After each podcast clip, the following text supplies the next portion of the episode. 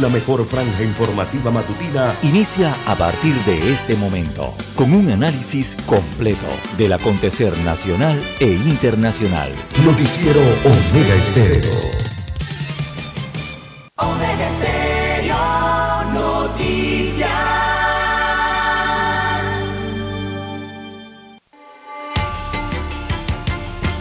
A continuación, los titulares, con los hechos que son noticias hoy.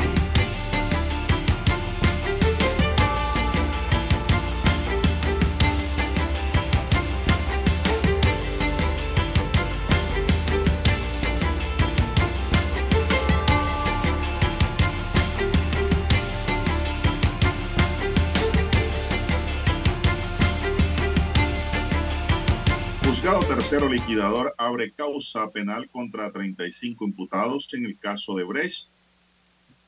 11 imputados fueron sobreseídos provisionalmente por la jueza Valoisa Martínez. Más de un centenar de tortugas marinas muertas alertan a los ambientalistas.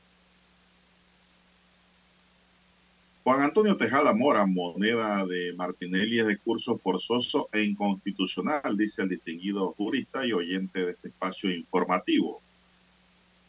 Reprograman audiencia preliminar de la autopista Raiján La Chorrera. Posponen juicio por delito financiero en la Casa de Valores Financial Pacific. Izquierda panameña no tendrá partido político que lo represente en las elecciones generales venideras para el 2024.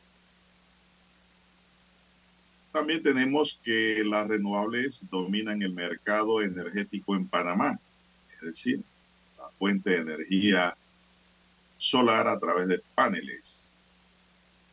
Twitter retrasa su nuevo plan de pago de cuentas verificadas hasta después de las elecciones intermedias en los Estados Unidos.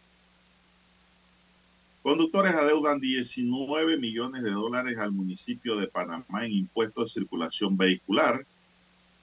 Es decir, nadie sabe dónde están esos vehículos porque han dejado de pagar sus propietarios su impuesto de circulación. Son historias que nadie conoce, pero que pues están allí, vigentes. También tenemos que el culeco mortal en Stream Plaza dejó un muerto y tres heridos. Las investigaciones continúan.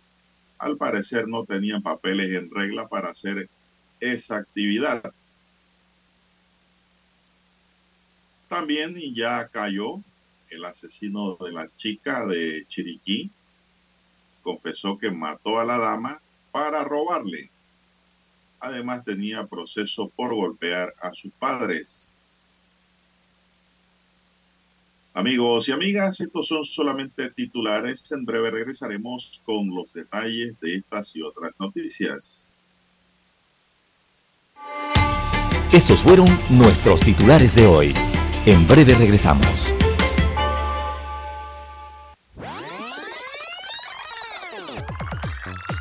Omega Stereo tiene una nueva app. Descárgala en Play Store y App Store totalmente gratis. Escucha Omega Stereo las 24 horas donde estés con nuestra nueva app.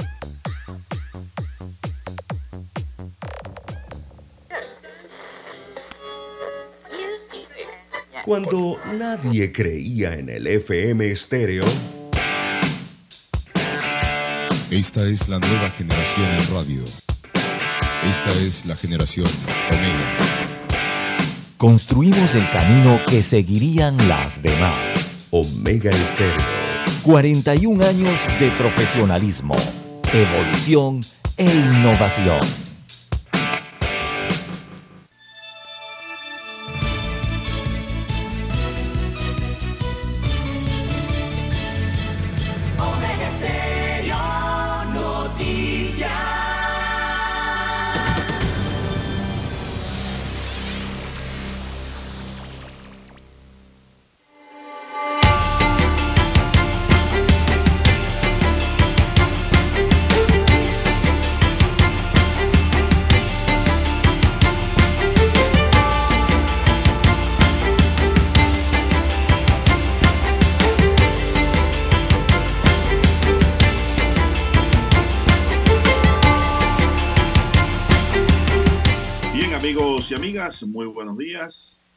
Martes 8 de noviembre del año 2022. Así es, 8 de noviembre. Eh, don César sigue avanzando el mes de la patria. Hoy donde celebran eh, la independencia, don César. Otros le llaman la separación. Hay historiadores que dicen que es lo mismo. que bueno, todo hay una opinión, ¿no? Y todas valen, todas hay que analizarlas. Bien, juzgado tercero liquidador abre causa penal contra 35 imputados en el caso de Bres. Este es un titular muy importante a desarrollar hoy. En el tablero de controles está don Daniel Arauz Pinto.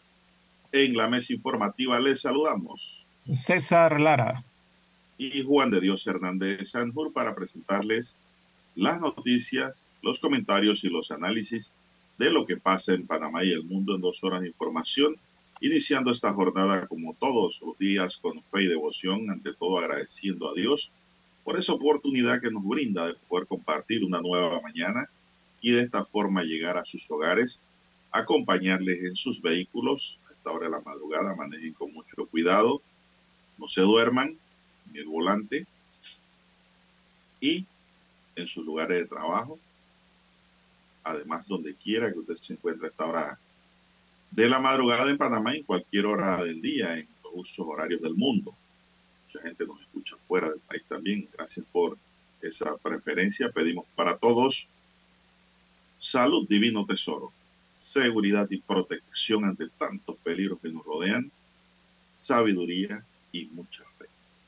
Mi línea directa de comunicación, anótela ahí, el WhatsApp, gracias por escribirme, es el doble seis catorce catorce cuarenta y cinco, ahí me pueden escribir al doble seis catorce catorce cuarenta y cinco.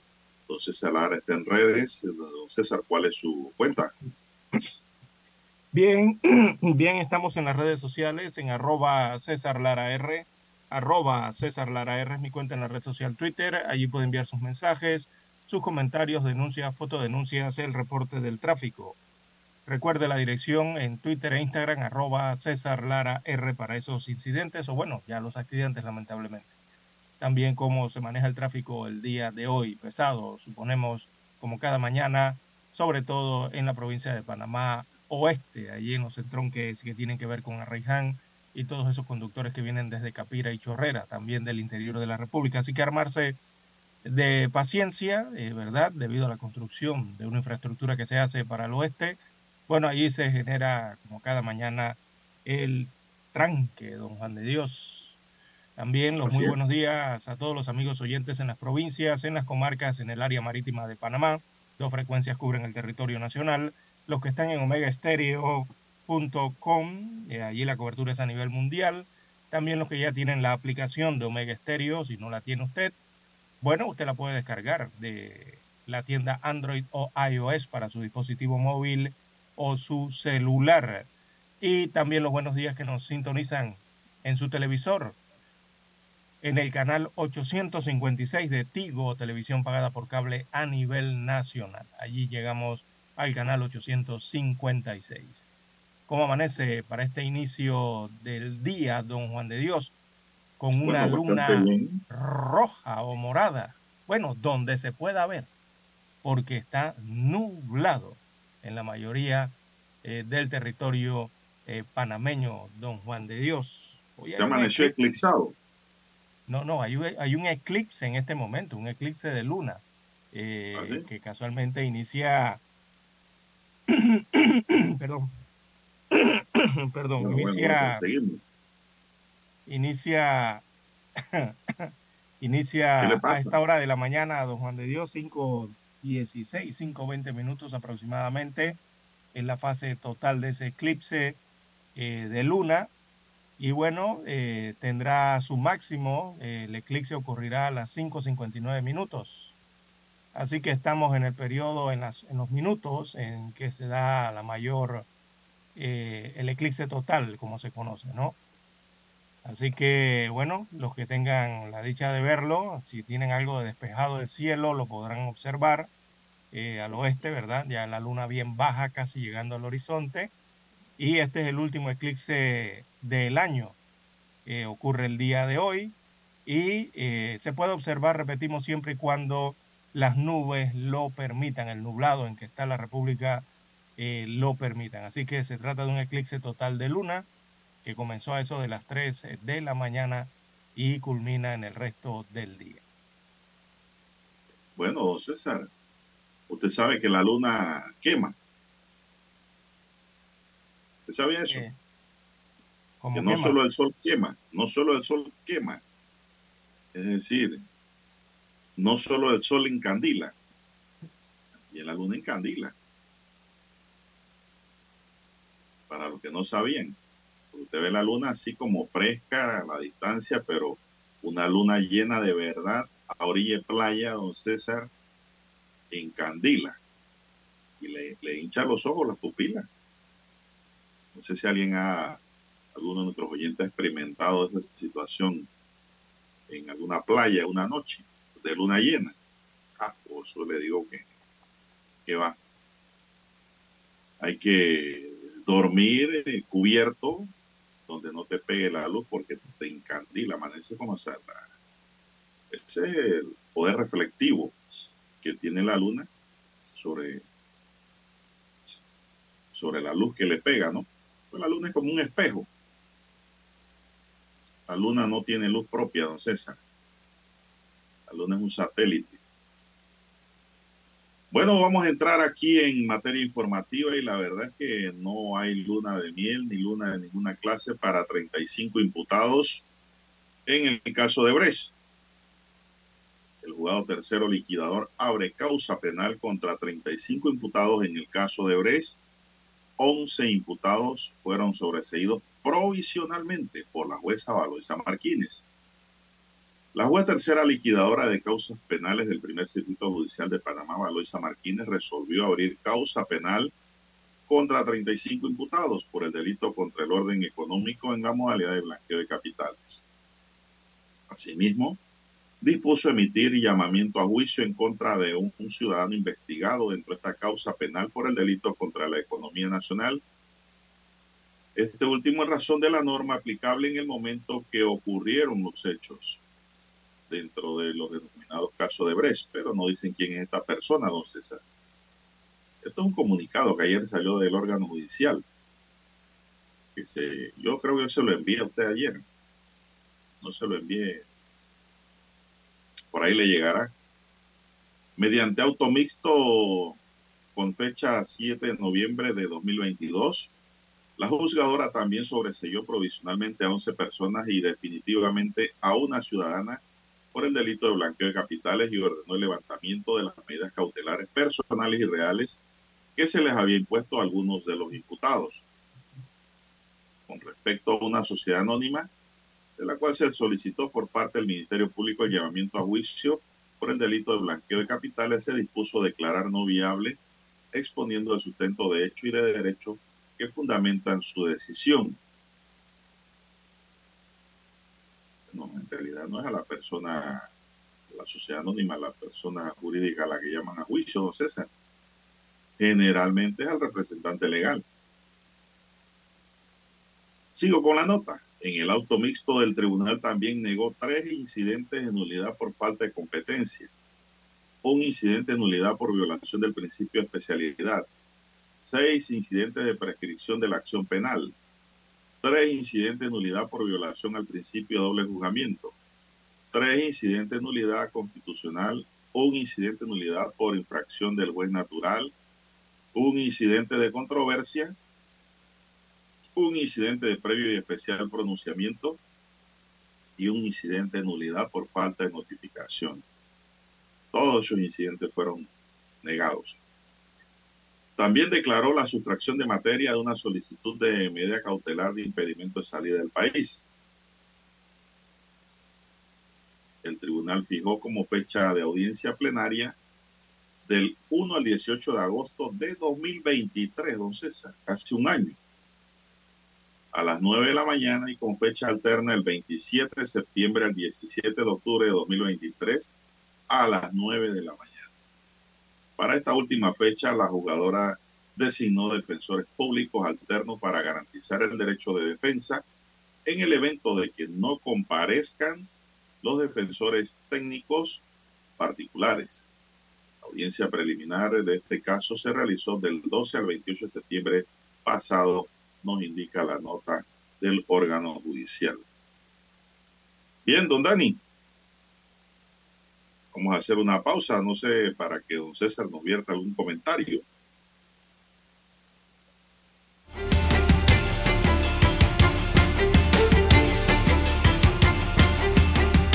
La mejor franja informativa matutina está en los 107.3 FM de Omega Estéreo. 5.30 AM. Noticiero Omega Estéreo. Presenta los hechos nacionales e internacionales más relevantes del día. 7.30 AM. Infoanálisis. Con entrevistas y análisis con los personajes que son noticia. De 8 y 30 a 9 y 30 de la mañana. Sin rodeos. Con Álvaro Alvarado. De lunes a viernes por Omega Estéreo.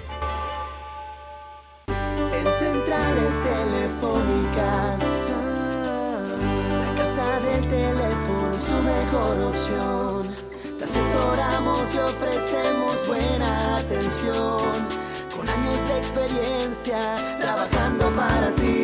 La casa del teléfono, ubicados en Via Brasil y lista hermosa. La casa del teléfono, líder en telecomunicaciones. La casa del teléfono, distribuidores de Panasonic. Ven a visitarnos. La casa del teléfono. 229-0465 lsdtcorp.com Distribuidor autorizado Panasonic. Para anunciarse en Omega Estéreo, marque el 269-2237. Con mucho gusto le brindaremos una atención profesional y personalizada. Su publicidad en Omega Estéreo. La escucharán de costa a costa y frontera a frontera. Contáctenos 269-2237. Gracias.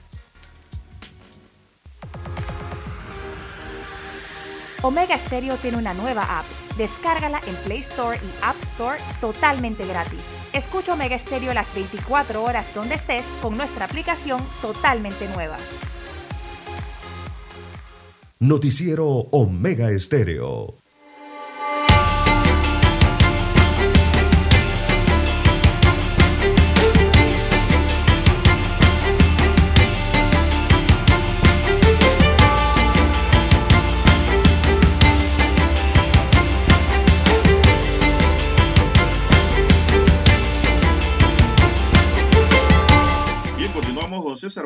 Don César, ¿qué comentario le merece este llamamiento a juicio a tre- 35 imputados en el caso de 36 Brecht? personas. 36 personas fueron las llamadas, otras 12 fueron sobreseídas.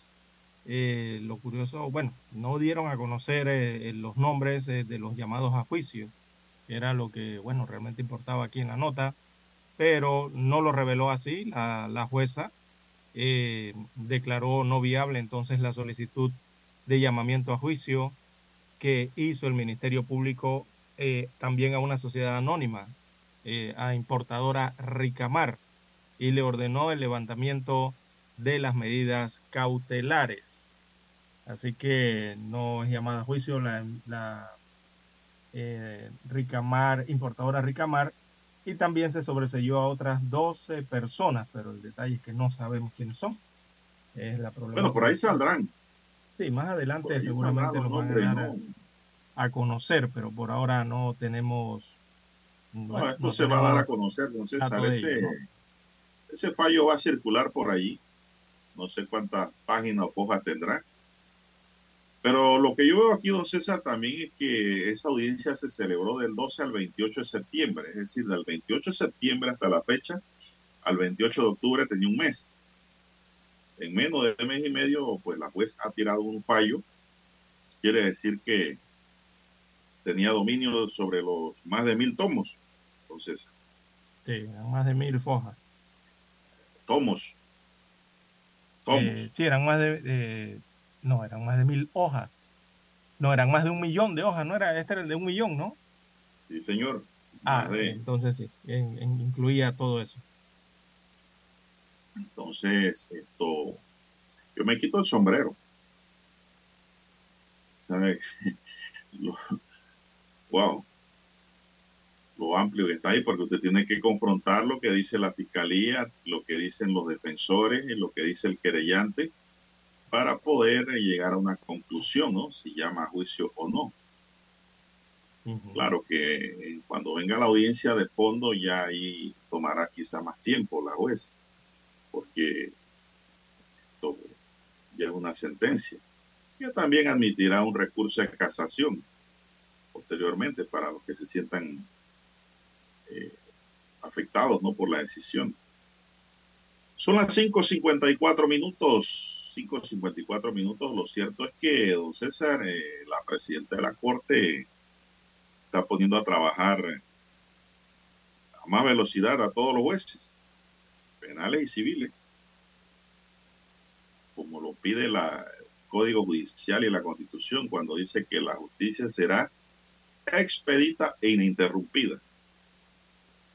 Eso implica entonces de que los jueces tienen que resolver a la mayor brevedad posible, aunque aquí yo hago un pequeño alto y le recuerdo a los a los magistrados, sobre todo a la presidencia de la Corte, de que falta personal, don César. Hay que nombrar personal para los juzgados penales y civiles. Y agrarios ahora, que están saliendo nuevos, para que haya una justicia oportuna. Una justicia tardía no es justicia, pero hay que, hay que meterle inversión al tema hay que invertir en recursos humanos para esa, esa materia también.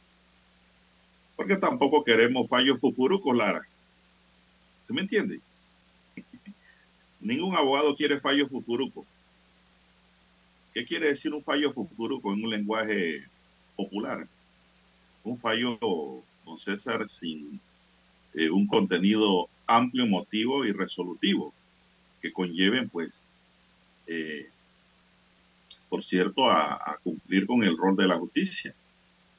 Porque un fallo fufuruco es fácil de ser, eh, entonces, ser modificado o, que o, o por, por, el superior, ¿no? O es que... revocado. Y eso va en contra también de la justicia porque... Así es. Eh, es que un caso emblemático como este... La decisión cuando, el, cuando se presenta un recurso legal llámese apelación o cualquier otro. Entonces, los fallos tienen que tener un sentido amplio eh, entre la parte emotiva y resolutiva, en donde se observen todas las piezas procesales, todas las piezas probatorias y pues también surja el pensamiento eh, en la sana crítica del juez al momento de interpretar todos esos elementos que conforman el expediente o la carpetilla, dependiendo de la jurisdicción donde esté. Y sobre Eso todo por... es eh, importante. La calidad de los fallos, en Sí. pocas palabras.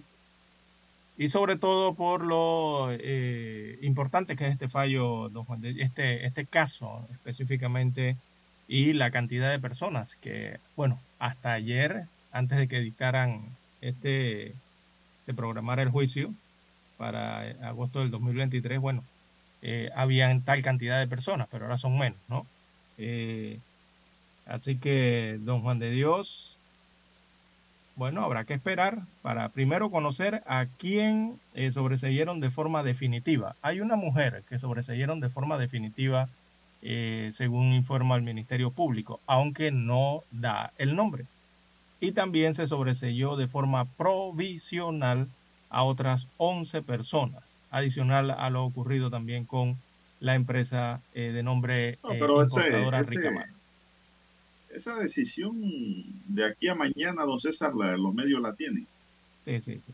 Porque es una información pública. Es una información pública. Y ahí hay que aplicar el principio de publicidad también, que impera en el derecho, para que se conozca ¿no? públicamente lo que ha estimado prudente el tribunal de acuerdo a su decisión. Y listo.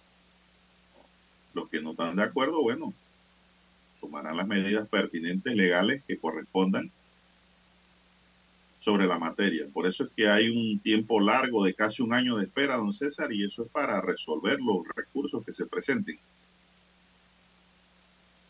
Y amparo, que por ahí saldrán también nuevamente. No sé. Son las 5.59 minutos, 55 segundos. Dani, prepárese. Dani. Vamos a hacer una ya la señal al himno. vamos ahora mismo ya con el himno nacional. Adelante, don Daniel Arauz Pinto.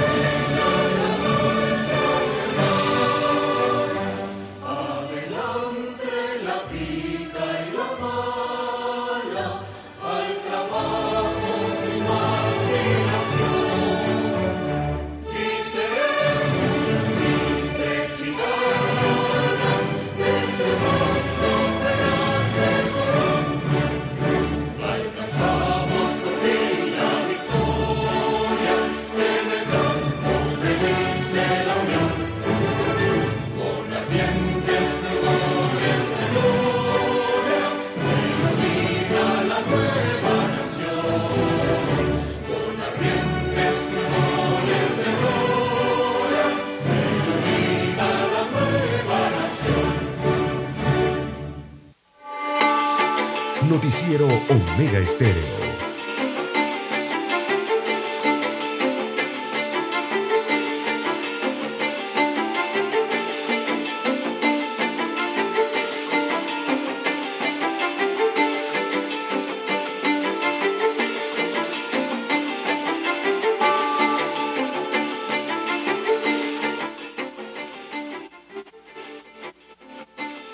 Bueno, ¿qué más tenemos, don César, para esta mañana?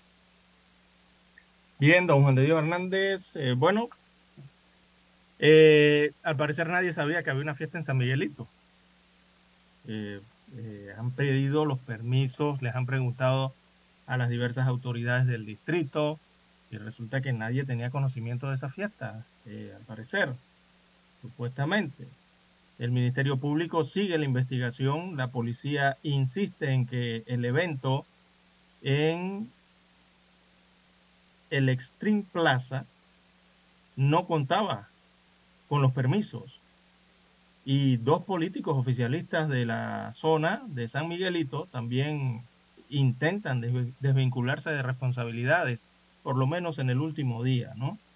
Eh, estas son algunas entonces de las aristas, de las secuelas que han surgido producto de esos, del hecho de sangre, ¿no? Que se registró en el local comercial de nombre Trim Plaza, ese que está ubicado en Los Andes número 2, en el distrito de San Miguelito, donde recordemos el pasado domingo 6 de noviembre una persona fue asesinada a disparos y tres resultaron heridas en medio de eh, lo que se, se, denominaban unos culecos del distrito. Estaban celebrando unos culecos en medio de las fiestas patrias.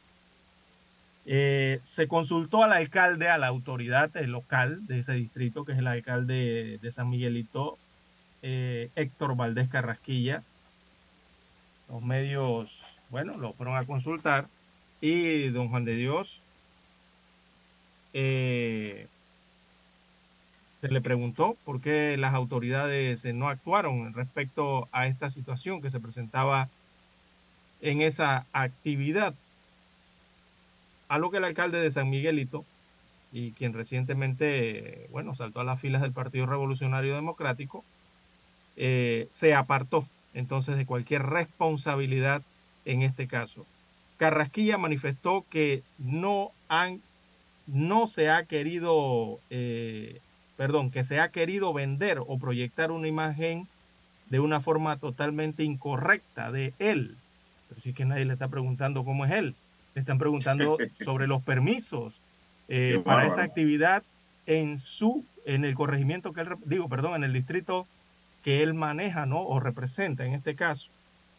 Eh, aseguró que habló con el comisionado de la policía a cargo del asunto y le dijo, si no cumplen con permisos, ustedes tienen todas las competencias para hacer cumplir la ley y la norma y proceder de inmediato. Me ha respondido el policía, nosotros nos vamos a quedar aquí por cualquier cosa que suceda y le vamos a remitir un informe, según se defendió Carrasquilla. Dice Carrasquilla que le dijo a la Policía Nacional o a quien estaba dirigiendo eh, el operativo en ese momento eh, que con muchísimo gusto recibirían su informe. Eh, los políticos son buenos cuando hablan, ¿verdad? Eh, estamos hablando de las 3 y 15 pm del domingo, narró a los periodistas el alcalde del distrito de San Miguelito, que al final no le respondió a nadie si había otorgado los permisos o no, o si esos permisos se habían tramitado, se habían tramitado en la municipalidad de San Miguelito. Jamás respondió a la pregunta de los periodistas. Por otro lado, el diputado Raúl Pineda, eh, otro, fue otra persona de San Miguelito que reaccionó a este tema eh, reiteró, abro comillas, le cito, eh, eh, lo comunicado en el día de ayer domingo, no tengo negocios, según dijo el diputado, que tengan que ver con entretenimiento, licor o eventos.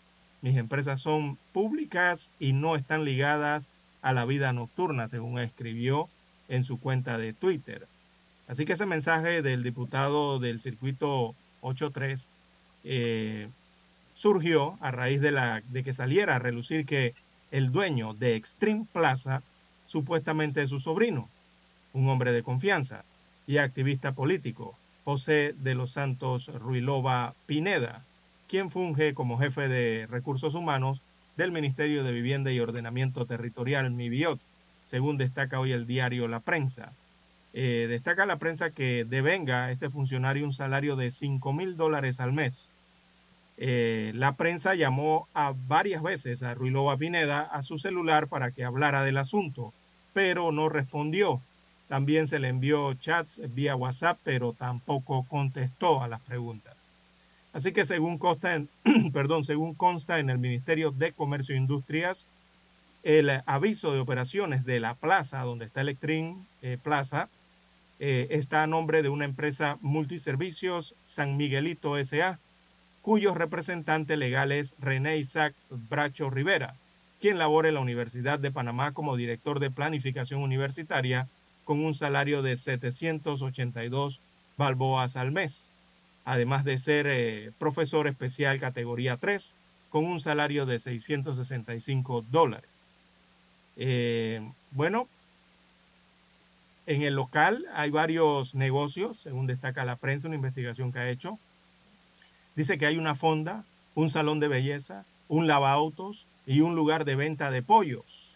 Todos están vinculados a Ruilova Pineda, de acuerdo al Ministerio de Comercio e Industrias. De hecho, el político perredista, quien se hace llamar el motor del barrio, tiene varios videos y fotografías en su cuenta de Instagram en donde se le observa en el lugar. El pasado 13 de septiembre, por ejemplo, invitó a celebrar su cumpleaños en el sitio. Se trató de una masiva fiesta dominada, en este caso denominada, en este caso Motor Birthday Party. Así que allí asistieron eh, eh, militantes del PRD, entre ellos a Omar Ahumada, administrador de la Autoridad Nacional de Pasaportes, según destaca el diario La Prensa en su texto el día de hoy. Bueno, ayer lunes, don Juan de Dios, amigos oyentes, la Policía Nacional seguía argumentando que la actividad no contaba con los permisos requeridos y que trató, eh, que, que trató que no se realizara esta actividad la policía, pero que la administración del local les eh, dijeron que ellos contaban con seguridad privada y que cumplían con todas las medidas de seguridad exigidas por la ley para llevar a cabo el evento. Así que la policía también destacó que el sitio estaba abarrotado de personas, eh, según lo que ellos estuvieron realizando, eh, acciones preventivas en el área para evitar que se diera esta actividad que no contaba con los permisos pertinentes, según dijo la policía. O sea, ellos siguen el argumento e insisten en que no tenían permiso. Bueno, si jamás se los presentaron, es porque son, hasta el momento son inexistentes. Así que estuvimos dialogando eh, con los diferentes o las diferentes autoridades como el Ministerio de Salud, el juez de paz, el alcalde de San Miguelito, pero ninguno pudo hacer lo necesario para detener este hecho lamentable, según señaló el comisionado Seferino Villarreal, director nacional de seguridad ciudadana. Así que el Ministerio Público continúa las investigaciones hasta el día de hoy no se sabe si tenían los permisos para operar eh, eh, el local o realizar la actividad en, cuestión. Y bueno, don Juan de Dios, Electrin Plaza, eh, entonces al final ha quedado con este hecho de sangre en el que muere un joven, producto de varios disparos, y resultaron heridas otras tres personas. Y la pregunta aquí es, cómo las autoridades o cómo una institución no sabe si autorizó o no autorizó. O sea, si en sus archivos o en sus dependencias, sus instalaciones en este caso, no reposan los trámites, no reposan las hojas, los permisos, los sellos. Nada de esto reposa en las instituciones. ¿Cómo ellos no saben si tenían permiso o no esta, este, esta empresa ubicada allí en los Andes número 2? Es que una empresa responsable, don César, y seria, mantiene su documentación al día, precisamente para cuando llegue la policía a pedir la autorización de la autoridad competente para un evento de esta y de cualquier otra naturaleza. Usted sabe, don César, que cuando usted va a hacer una fiesta, un 15 años, una actividad de fiesta en su casa, usted tiene que pagar un permiso también. Sí, sí, un permiso para... Y ahí le dan la hora, hasta la hora en que... Al juez de paz. Y ahí le dan la hora de que debe terminar. La música y todo, ¿no? Bueno, usted cuando el policía o el patrulla llega, porque digo, en algún momento de nuestra vida lo hemos vivido, llega pidiendo la autorización. Usted saca su documento. Claro. Y el jefe de patrulla o el comandante que esté allí lo revisa y dice, no está bien. Lo más que te pueden decir es, bueno, baja un poquito el ruido, que los vecinos se están quejando. Ya, no hay problema. Pero si usted no tiene ningún permiso, le paran la fiesta, que fue lo que debió ocurrir ahí por no mostrar documentos, e inmediatamente hacer los citatorios con la autoridad correspondiente. Pero aquí vemos que el comisionado Seferino Villarreal, director nacional de Seguridad Ciudadana, dijo que se trató de cancelar este evento, pero no tenían la documentación respectiva y eso no fue posible a pesar de ello. Ellos fueron al Ministerio de Salud, al juez de paz y al alcalde Héctor Valdés Carraquilla, pero no pudieron hacer nada tampoco para evitar la actividad, don César. Y entonces, Bueno. Entonces, ¿para qué tenemos autoridades, hombre? Bueno, pero ok, está bien. Esa es la parte administrativa, don César, en donde caben sanciones económicas, multas, en caso de que no existieran, miren, en caso de que no existieran esos permisos. Pero vamos más allá. La seguridad del evento estaba aquí a cargo de quién? Seguridad privada. Deme un minuto, Dani. ¿Qué pasa, don César? Que si la seguridad era privada y el evento era privado, la empresa organizadora debe responder civilmente por el muerto y por los heridos. Sí, un joven de 34 años. Millonaria, como dice don Juan Carlos. Millonaria. Sí, de este joven de 34 años eh, que vivía en la provincia civil de Colombia. extracontractual surgida producto del evento al no existir la debida vigilancia en el lugar, la debida seguridad para un evento como estos en donde inclusive hay venta de bebidas alcohólicas. Mire lo que he dicho. Y eso es perfectamente viable. Los familiares del muerto y de los heridos pueden demandar civilmente perfectamente con todas las pruebas que tengan por los daños y perjuicios causados a raíz de este hecho registrado el pasado domingo. Vamos a la pausa, don Dani. Regresamos.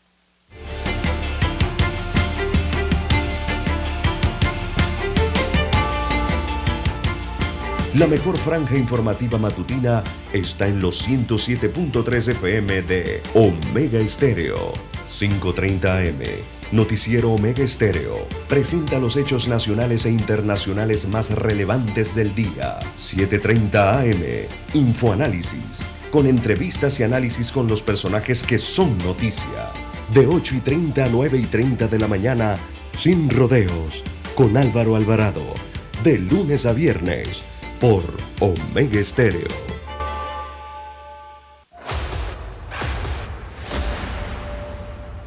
Desde los estudios de Omega Estéreo, establecemos contacto vía satélite con la voz de América.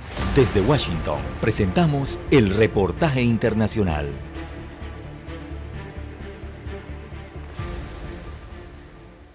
Elon Musk, el hombre más rico del planeta y el nuevo propietario de Twitter, continúa revolucionando la red social luego de su llegada hace poco más de una semana y en su último esfuerzo por, según dice, actualizar la plataforma, lanzó un novedoso servicio de suscripción mensual. A partir de ahora, cualquier usuario que cumpla con los requisitos establecidos, como el de abonar 8 dólares cada mes por una suscripción, podrá obtener la deseada verificación y que hasta ahora estaba restringida a unos pocos elegidos. Ahora afirma más se democratiza este servicio y nos referimos a la insignia de color azul que indica que una cuenta de interés público es auténtica a fin de mantener y fomentar la confianza entre los usuarios. Para poder ser verificado y de acuerdo con los nuevos criterios establecidos por Twitter, la cuenta que solicite la verificación deberá ser considerada relevante y activa, además de, por supuesto, cumplir con las reglas de Twitter. Y en su lucha por acabar con la habitual suplantación de identidad, la compañía compañía con sede en San Francisco suspenderá de forma permanente cualquier cuenta que se haga pasar por otra, eliminando a los defraudadores en línea. Con sus decisiones, el multimillonario Elon Musk ha generado gran polémica y disparidad de opiniones entre los usuarios de Twitter y sobre todo entre los empleados. Y es que este fin de semana la cúpula de la compañía procedió al despido de aproximadamente un 50% de su plantilla a nivel global. La magnitud de los recortes ha motivado a muchos de los afectados a emprender acciones legales contra la cúpula de la empresa. Elon Musk se enfrenta ahora a una demanda colectiva de extrabajadores de Twitter que defienden que no recibieron avisos con la anticipación que la ley requiere. Lo cierto es que Elon Musk es un hombre impredecible, una cualidad que genera gran expectativa entre sus más fieles seguidores que ya se cuestionan cuál será el próximo movimiento del hombre más rico del mundo, todavía una incógnita sin resolver. Judith Martín Rodríguez, Voz de América.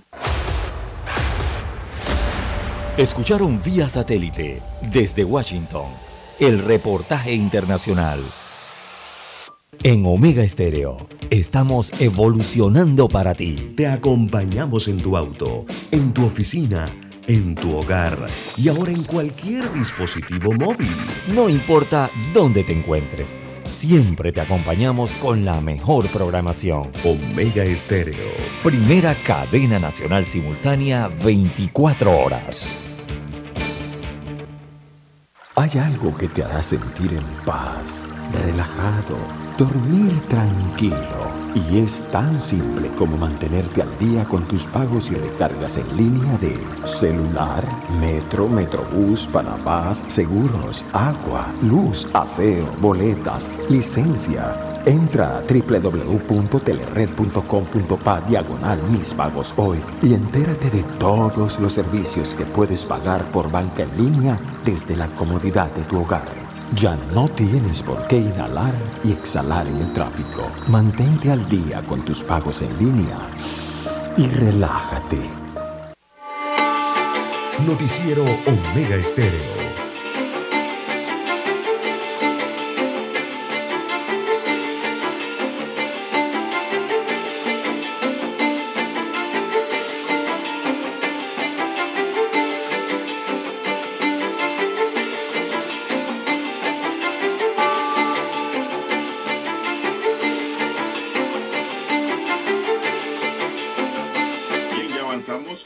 Las 6.20 minutos. En su noticiero Megesterio, el primero con las últimas. La audiencia ordinaria para determinar la culpabilidad o inocencia de siete imputados por el delito financiero en la Casa de Valores Financial Pacífico fue pospuesta para el próximo 16 de noviembre de este año. Ayer la jueza tercera adjunta de las causas penales, eh, Clelia de la Rosa Mendoza, decidió postergar la diligencia ante la ausencia de uno de los imputados del caso. Carmen Puertas. Además de Puertas están imputados Maite y Carlos Pellegrini, Raúl Philip, Hernán Cortés, Arturo Donahaus y Vivian Villarreal.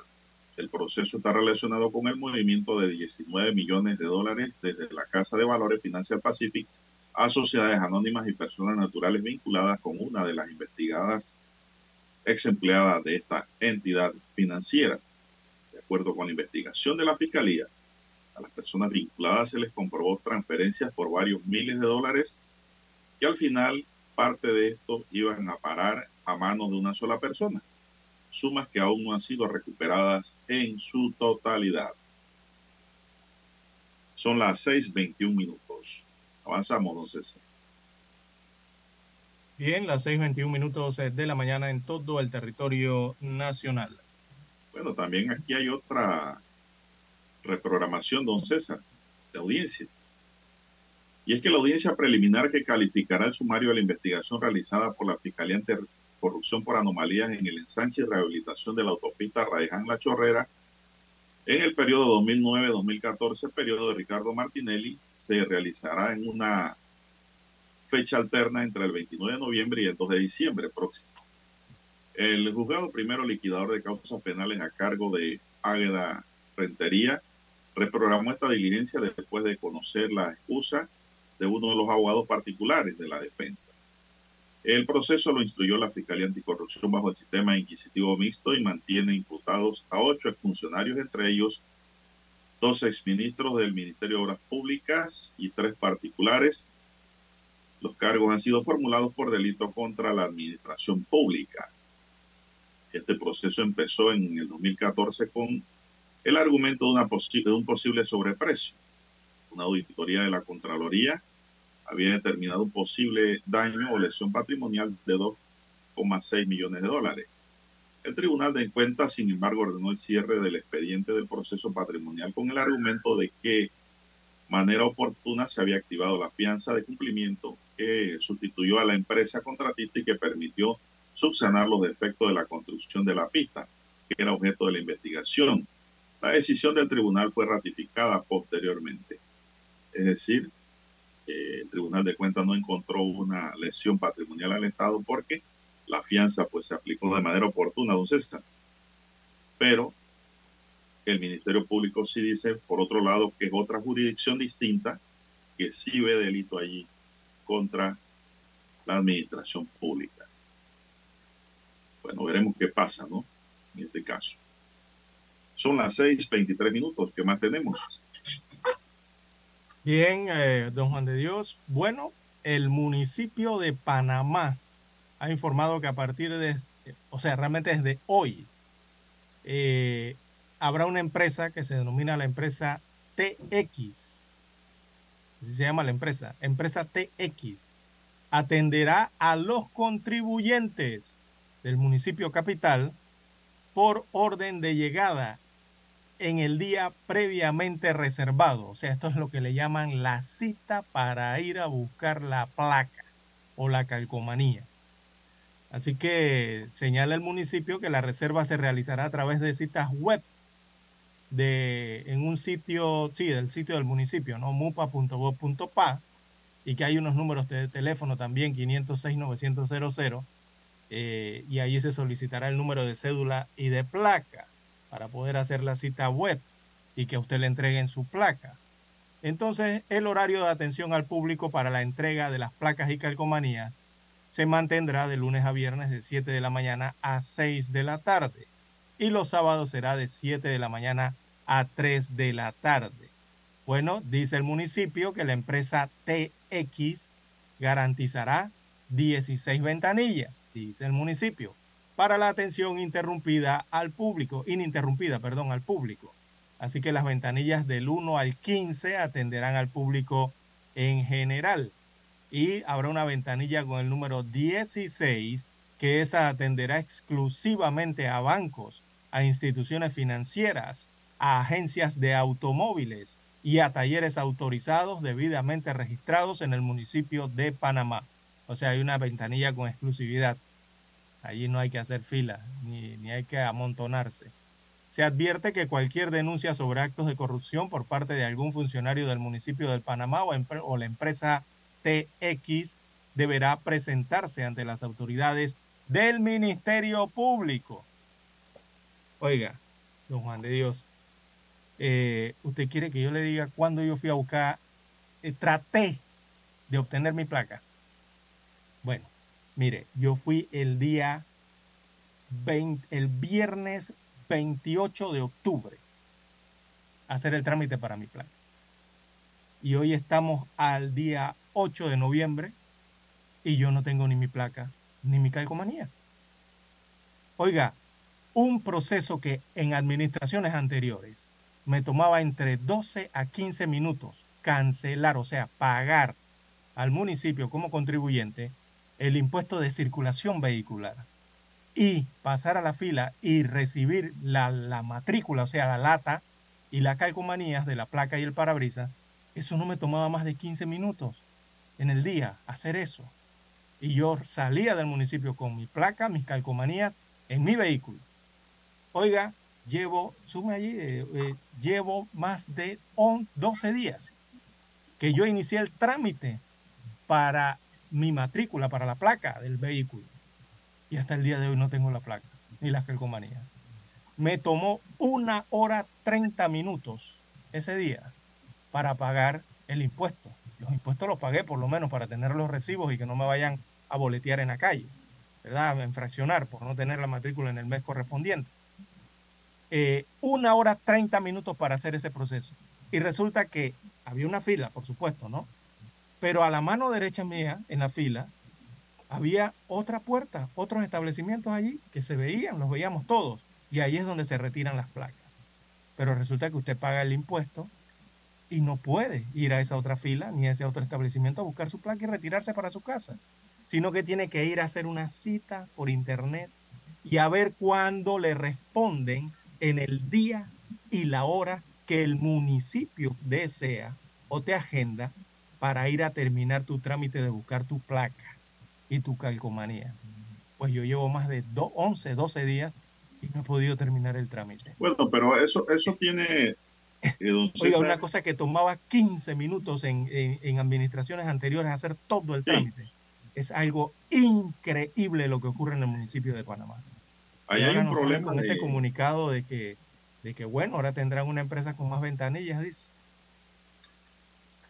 Una empresa con más ventanillas. Sí, sí, dice que ahora habrá una empresa que se llamará TX, que va a garantizar 16 ventanillas para la atención. Ese es el problema. y, pero el problema es que eh, hay una empresa que dice que va a tener 16 ventanillas, pero insisten en enviar al, al, contribuyente a una página web a hacer una cita. Eso que es, una, ellos eso es un deciden invento. cuándo es. ¿Y esa TX es privada? Al parecer sí. Dice empresa TX. Es Bueno, si es empresa TX, eso es que le quieren dar el camarón a alguien allí. O la langosta, don César. ¿Por qué? Porque yo no me puedo quejar de esos muchachos que están en esas 6, 7, 8 ventanillas. Todos jovencitos y jovencitas. Trabajan a una velocidad y con buen servicio. Las muchachas y los muchachos que están entregando los stickers, don César. Y usted sabe cuál es el problema, que no tienen las placas al día. Por eso es que la tienes que pedir por internet, porque ellos te dicen por allí, su placa no ha llegado. Imagínese. Cuando ya llega, entonces usted pide la cita y le dicen, bueno, venga tal día, tal hora. Ahí mismo le contesta. El problema es que no están confeccionando las placas oportunamente. No sé si por falta de pedido a tiempo de las alcaldías o eso o no hay una empresa. de quién. no. Exacto, no tienen la empresa que, que les imprima, le haga la imprimación de las placas. O sea, no hay ninguna licitación, quizás no hay ningún ninguna concesión. La Entonces- administración Blandón dio cátedra en eso, ¿Cómo don César. no, Hay que decirlo lejos. con nombre y apellido. Póngase bravo quien se quiera molestar. No me interesa, Oiga, porque nadie en me regala 12 una taza de minutos, café.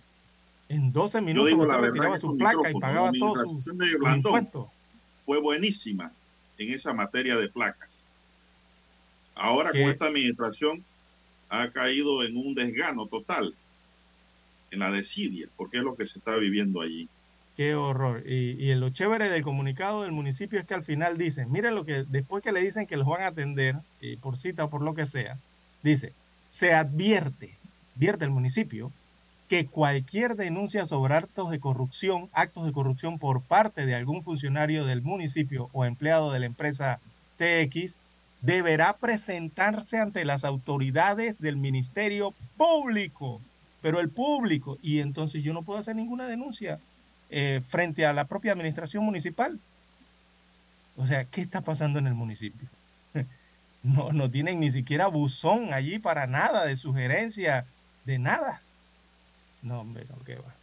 Bueno, al Ahí final, el problema es que ellos no tienen las placas al día, don César, para entregártela de una vez como ocurría antes. Pagabas, es decir, salía el payaso y soltabas la risa. así es. Ahora no. Digo, a mí me preguntaron si yo tenía la placa en, en, en el auto, si la tenía físicamente. Y me dijeron, eh, si la tiene, entonces nada más retire su recibo de pago y, y ya usted tiene su placa, prácticamente lo que me han dicho. ¿Y la calcomanía? ¿Dónde? No, que tiene que hacer una cita y venir a buscarla posteriormente. Ese, ese es el problema. Ahora no es ni placa, es calcomanía. Imagínese usted cómo anda eso. Cuando, yo- cuando deberían entregarme la placa que dice que la, eh, la numeración de los años abajo debe decir eh, de qué año hasta qué año va, porque son cinco años de vigencia, ¿no? La, la matrícula. Debe tener la numeración del 21 o 22 hasta el año en que finalice esa placa. Pero bueno, Pero mire, ese es el municipio Bueno, que ya, tenemos. ya, ya nos pasamos del tiempo. Le iba a hacer otro comentario aquí sobre el comunicado y que dice el municipio que le adeudan 19.6 millones de dólares. El Tesoro Municipal del Distrito de Panamá. Bueno, eso lo hablaremos más adelante. Vamos a la pausa, don Dani. Omega Estéreo, cadena nacional. Problemas de tierra, reclamos por accidentes, despidos injustificados, reclamos de herencias, sucesiones, daños y perjuicios. Todo problema legal civil, penal y laboral, consulte al 6614-1445. Licenciado Juan de Dios Hernández le atiende. 6614-1445. Con atención en Panamá, Panamá Este, Panamá Oeste, Colón, Coclé, Santiago, Herrera y Los Santos. Anote y consulte 6614-1445. Para anunciarse en Omega Estéreo, marque el 269-2237. Con mucho gusto le brindaremos una atención profesional y personalizada. Su publicidad en Omega Estéreo. La escucharán de costa a costa y frontera a frontera. Contáctenos 269-2237. Gracias. 7:30 AM. Infoanálisis, con entrevistas y análisis con los personajes que son noticia. La mejor franja informativa matutina está en los 107.3 FM de Omega Estéreo, cadena nacional. Desde los estudios de Omega Estéreo, establecemos contacto vía satélite con la voz de América. Desde Washington, presentamos el reportaje internacional.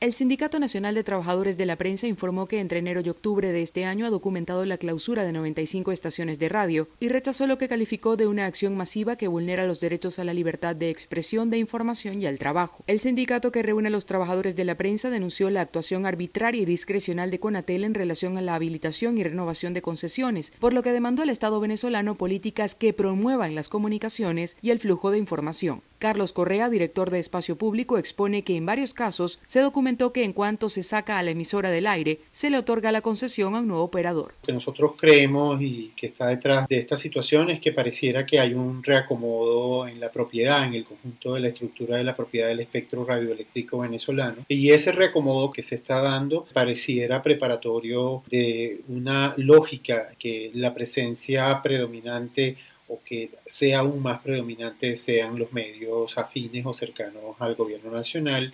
Sin embargo, el diputado chavista y uno de los hombres clave del gobierno, Diosdado Cabello, aseguró la semana pasada que muchas de las emisoras fueron cerradas por sus dueños. Así pasa con las emisoras. Apagaron los, los transmisores y Conatel está revisando cada uno, inclusive se le ha actualizado los documentos a mucha gente. No, la libertad de expresión no es de los medios, son un error pensar que la libertad de expresión le pertenece a los dueños de radio, de televisión y de, y de periódicos. La libertad de expresión es del ciudadano. Según Diosdado Cabello, en Venezuela está garantizada la libertad de expresión. Carolina Alcalde, Voz de América, Caracas. Escucharon vía satélite desde Washington el reportaje internacional. Noticiero Omega Estéreo. Las noticias impresas en tinta sobre papel. Con ustedes. Escuchando el periódico. Los titulares de las primeras planas de los diarios estándares de circulación en Panamá.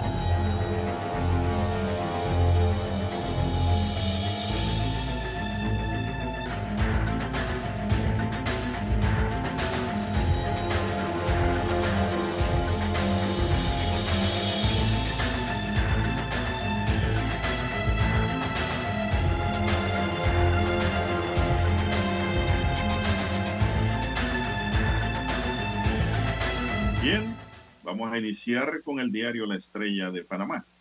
Juzgado tercero liquidador abre causa penal contra 35 imputados en el caso Odebrecht. Más de un centenar de tortugas marinas muertas alertan a los ambientalistas. Moneda Martinelli es de curso forzoso e inconstitucional, dice el jurista Juan Antonio Tejada Mora. Reprograman audiencia preliminar de la autopista Raiján La Chorrera posponen juicio por delito financiero en la Casa de Valores Financial Pacific. Izquierda panameña no tendrá partido político que lo represente en las elecciones generales de 2024. En otros titulares, la estrella de Panamá hoy nos dice la transición verde puede aumentar el empleo en América Latina. Las renovables dominan el mercado energético en Panamá. Estamos hablando de la energía solar. Twitter retrasa su nuevo plan de pago de cuentas verificadas hasta después de las elecciones en los Estados Unidos. Conductores adeudan 19.5 millones de dólares al municipio de Panamá en impuestos de circulación vehicular. Encuentros explosivos que harán temblar Europa en los deportes. El camino hacia la final de Estambul no será fácil sorteados los octavos de final de la UEFA Champions League. Muchos son los encuentros que nadie se querrá perder. Va a estar muy bueno eso, ¿ah? nos gustan los deportes. Automovilismo Nacional define campeones 2022. En la categoría Turismo Nacional, los vencedores fueron Antonio Rocker en primer lugar, seguido por Alexis Vanegas y Emilio Carreiro. Brasil convoca a Neymar, Vinicius, Rodrigo y otros seis delanteros para el Mundial. Piqué entra en la última convocatoria azulgrana antes del Mundial. La, la republicanización del voto latino en Estados Unidos está en boga. Aún el voto de los latinos en Estados Unidos sigue favoreciendo al Partido Demócrata. Cada vez más hispanos apoyan a los republicanos. Y también tenemos la muerte de personas detenidas. Es normal, dice el ministro salvadoreño de Seguridad. El Salvador se encuentra bajo el régimen de sección que suspende varias garantías constitucionales desde finales de marzo tras una escalada de asesinatos atribuidas a las pandillas. Con ese estado de sección, Bukele ha controlado la delincuencia en ese país. También tenemos que la Unión Europea califica como un hito importante la ley de paz total impulsada por el presidente de Colombia. Y Nicaragua es el país menos pacífico de Centroamérica según un estudio. Señoras y señores, estos son los titulares de primera plana de la Estrella de Panamá para hoy. De inmediato vamos con los titulares del diario La Prensa. Bien, el diario La Prensa titula para este martes 8 de noviembre, alza de precios ejercerá presión en el año 2023. Es un tema económico. Destaca el diario La Prensa que las presiones inflacionarias a las que han estado sometidos los consumidores panameños no terminarán principalmente reflejadas en el costo de los alimentos. Organismos multilaterales como el Fondo Monetario Internacional y el Banco Mundial indican que en la región seguirán los altos precios de los alimentos presionados por el costo del combustible, temores de una recesión y a su vez incertidumbre por el manejo del conflicto bélico entre Rusia y Ucrania, que afecta las cadenas de suministros y el mercado de cereales, a la par de los efectos eh, climáticos, en este caso, sobre las cosechas agrícolas en la región.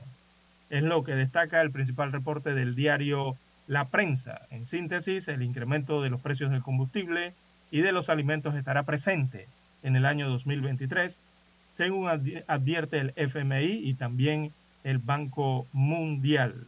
Esto están advirtiendo de crisis alimentaria que tanto suena a nivel mundial. También cruceros llegan al Pacífico, dos barcos arriban a Amador, eh, aparece la gráfica de uno de ellos, los barcos de pasajeros Viking Star y Norwegian Encore arribaron ayer lunes a la terminal de Amador como parte de la temporada de cruceros que comenzó en octubre y se extiende hasta mayo del año 2023 transportaban unos 3.000 pasajeros, según destaca la información. También en el caso de Brecht, jueza llama a juicio a 36 personas y sobreselló a otras 12. Sí, se trata de la jueza Valoisa Martínez, decidió llamar a juicio a 36 personas por el caso de Brecht. De acuerdo con un comunicado del órgano judicial, 35 de estas personas están imputadas por supuesta comisión del delito contra el orden económico en la modalidad de blanqueo de capitales, mientras que una está procesada por la presunta comisión del delito contra la economía nacional en la modalidad de blanqueo de capitales. Así que Martínez, bueno, sobreselló a 11 personas de manera provisional y a una persona, a una mujer, la sobreselló de forma definitiva. También en otros títulos eh, para la mañana de hoy, falta de plano o falta de plan de manejo de cuencas trae consigo contaminación del agua. Así que la falta y deficiente implementación de planes de manejo de las cuencas hidrográficas del país trae consigo un grave problema, la contaminación del agua Así lo evidencia el documento técnico Principales Problemas Ambientales de Panamá, elaborado por el Ministerio de Ambiente, donde se indica que solo el 86.5% de las cuencas del país tienen un plan de manejo vigente. Es decir, esto en números, serían 45 de las 52 cuencas. También para hoy la prensa titula en panorama, Caja del Seguro Social restablece servicios o el servicio de trasplantes. De trasplantes. También en las nacionales, el diputado y alcalde se apartan de violencia en Extreme Plaza. Nadie sabe dónde están los permisos o quién los otorgó. En economía, la recarga de los autos eléctricos, la batería, parece ser el talón de Aquiles. Y en los deportes, bueno, Real Madrid, Liverpool y el PSG versus Bayern son las finales adelantadas eh, en Estambul 2023. Bueno, así quedarán los grupos. Bien, la fotografía principal del diario La Prensa. Veamos el pie de foto. Dice COP27 en Egipto. Así que empieza la conferencia de la ONU sobre el clima. La gráfica viene desde eh, África. Así que el Centro Internacional de Convenciones de Sharm el Sheikh en Egipto eh, acoge a unas 40.000 personas de unos 195 países, entre ellos jefes de Estado y de gobierno, sociedad civil, medios de comunicación social y otras partes interesadas relevantes. Todos participan del 6 al 18 de noviembre en la Conferencia de las Naciones Unidas sobre el Cambio Climático, por sus siglas COP27, en donde se debatirán fórmulas para hacerle frente a este fenómeno con efectos catastróficos para el planeta. Bien, con esta gráfica completamos los títulos que aparecen en portada del diario La Prensa. Con ellas concluimos la lectura de los principales titulares de los diarios estándares de circulación nacional. Hasta aquí. Escuchando el periódico. Las noticias de primera plana, impresas en tinta sobre papel.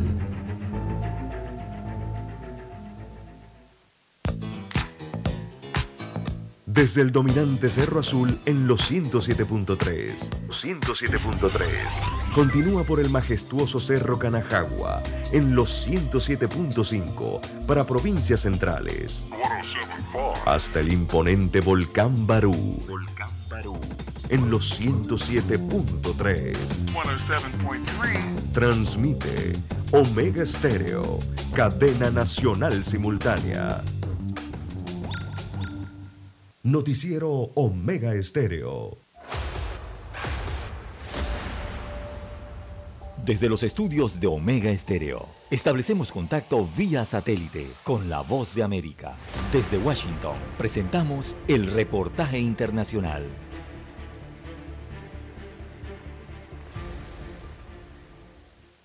A casi un mes de haber sido designada por el presidente Andrés Manuel López Obrador como secretaria de Economía, Raquel Buenrostro sostuvo reuniones virtuales con sus contrapartes de Estados Unidos y Canadá para dar seguimiento a los procesos de consultas en materia eléctrica que al amparo del Tratado Comercial solicitaron dichos países por considerar que las nuevas reglas afectan a las empresas del sector. Se trató del primer encuentro con la representante de Comercio de Estados Unidos, Catherine Tai. De acuerdo con información de la Secretaría de Economía, se comprometieron a continuar las consultas y designar grupos de trabajo para facilitar el diálogo continuo. El gobierno estadounidense informó que en la conversación virtual la embajadora Tai planteó la necesidad de avanzar rápidamente en el tratamiento de los problemas en el sector energético mexicano y la importancia de evitar una interrupción en las exportaciones de maíz de los Estados Unidos y regresar a un proceso de aprobación regulatoria.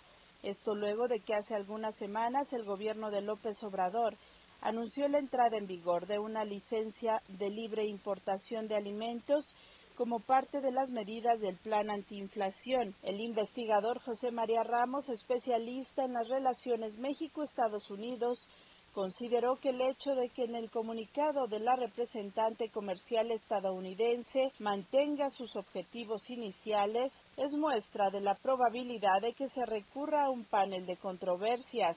México está planteando una dinámica de fortalecer la soberanía del sector gubernamental con una agenda pues que responde a los intereses mexicanos y no necesariamente a los Estados Unidos. Por lo tanto, en ese contexto se pensaría que quizá nos vayamos al panel. Sin embargo, el presidente López Obrador lo que ha dicho es que pues no, que no se va a llegar al panel. Por separado, la secretaria Buenrostro se reunió también virtualmente con la ministra de Comercio Internacional de Canadá, Marianne Yi, con quien acordó mantener las mesas de trabajo relativas al tema energético y destacaron la importancia de progresar en los asuntos comerciales que beneficien a ambos países.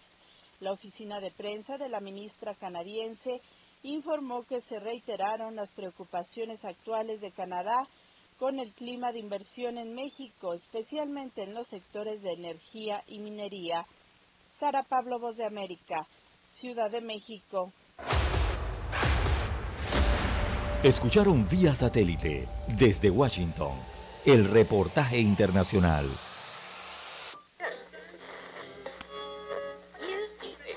Cuando nadie creía en el FM estéreo,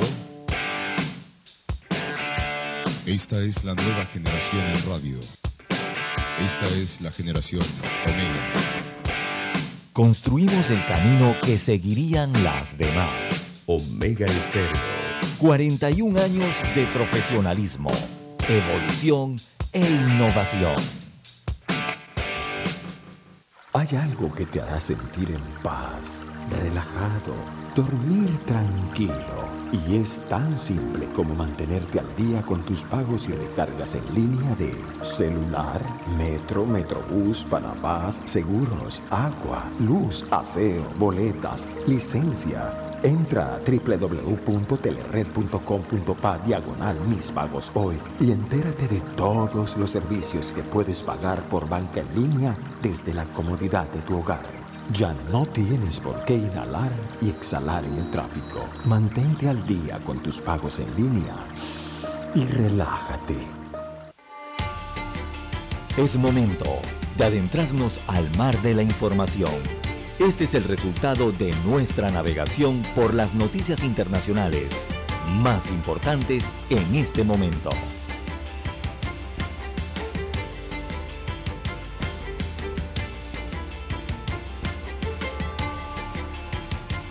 Bien, continuamos, don César, y la ciudad capital está gris. Hay una amenaza de lluvia grande, don César. Esta mañana llovió en el oeste. En Colón me informan que están lloviendo por el área de Santa Rita. Inclusive hay una protesta pública en la vía con toda lluvia, don César. Así que a manejar con mucho cuidado. ¿ah? Bueno, ¿qué tenemos en el plano internacional, don César? Bien, eh, don Juan de Dios. Bueno, eh, en los Estados Unidos de América hay noticias. Uno, eh, porque hoy es martes en los Estados Unidos y recordemos que allá se dan las le elecciones legislativas para el día de hoy, 8 de noviembre. Correcto. Pero también, mire que no simplemente es en Panamá cuando hablan de estos temas, en los Estados Unidos también. Oiga, han aplazado el sorteo de la lotería estadounidense, que acumula, adivine cuánto acumula esa lotería. Ah, ni me diga, muchos bueno, millones. Esa lotería acumula un premio récord de 1.900 millones de dólares. Al que ¿Cuánto se hay que invertir ahí? Al que se la gane. ¿Cuánto hay que invertir usted? para ganarse esa suma?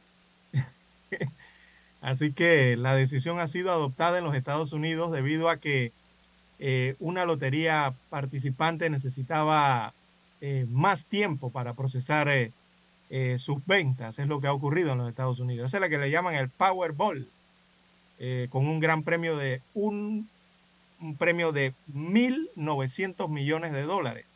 Se aplazó el día de ayer por la noche porque una de las loterías participantes tenía problemas para procesar lo que son las ventas, según los organizadores. Así que no jugó anoche y eso está moviendo la opinión pública allá en los Estados Unidos de América, ¿no? Simplemente ocurre aquí con la lotería, eh, que la gente se queja a veces, ¿no? Allá en los Estados Unidos también ocurre. ¿Usted qué, haría, ¿Usted qué haría, don César, con ese monto económico? Pues, con lo que me dé el Powerball, con, con, con, que me dé 500 millones feliz. No, 1900, son 1900. Sí, sí, sí, sí. ¿Usted sabe qué yo haría? ¿Qué va a hacer uno?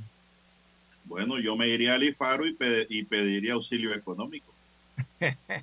Sale más rápido, clasifica más rápido. Con esos mil y pico de millones voy a buscarme auxilio económico. También. Así mismo es. Se declara usted emancipado y listo. No tiene ningún problema. Correcto. Para complementar los estudios, dice. Así mismo es. Allá mismo en los Estados Unidos, ¿no? Una buena universidad. Oiga, don Juan de Dios, las elecciones legislativas sí son hoy, allá en los, Estados, en los Estados Unidos se realizan las votaciones, son conocidas como las votaciones de mitad de mandato, ¿no? Que significan, uno, la renovación total de lo que es la Cámara de Representantes, Cámara Baja, y una porción del Senado también va a ser eh, eh, renovado en estas elecciones, eh, lo que evidentemente cambia los pesos ¿no? que hay sobre el gobierno norteamericano. Eso puede cambiar la balanza del poder político estadounidense dependiendo de los resultados.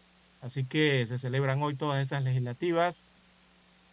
Eso va a determinar la composición del Congreso y también los dos últimos años del mandato del presidente Joe Biden. Así que la renovación es de los, eh, se van a renovar 435 escaños de la Cámara de Representantes, o sea, total, eh, donde los legisladores cumplen un mandato de dos años. Y también se van a renovar 34 de los 100 puestos del Senado norteamericano, donde el puesto, recordemos, el cargo es por seis años, ¿no? Así que están en juego. Eh, igualmente las gobernaciones de, eh, son 36 estados que se van a renovar las gobernaciones y también eh, multitud de cargos estatales y locales, como por ejemplo secretarías de Estado e importantes para el rol de lo que son la supervisión de precisamente de las elecciones. Así que cada dos años se hace esto, don Juan de Dios, allá en los Estados Unidos de América, eh, y esto supone entonces que en algunas ocasiones las legislativas coinciden en un año de elecciones presidenciales, eh, como ocurrió en el año 2020, y que en otras ocasiones como esta, la que va, se está verificando hoy, tienen lugar entonces a la mitad, o sea, a, media, a, medio del mandato presidencial en los Estados Unidos, por lo que son vistas también como, em, eh, como un refrendo ¿no? a la labor presidencial eh, que se viene realizando en el momento. Así que eso está ocurriendo el día de hoy.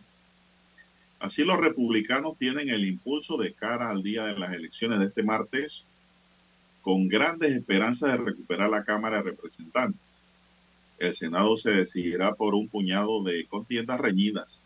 Si el Partido Republicano toma una o ambas cámaras, estará en ah. condiciones de acabar con la agenda legislativa nacional de Joe Biden, aunque así tendrán dificultades para que las políticas superen el veto del presidente, que requiere una mayoría de dos tercios para su anulación.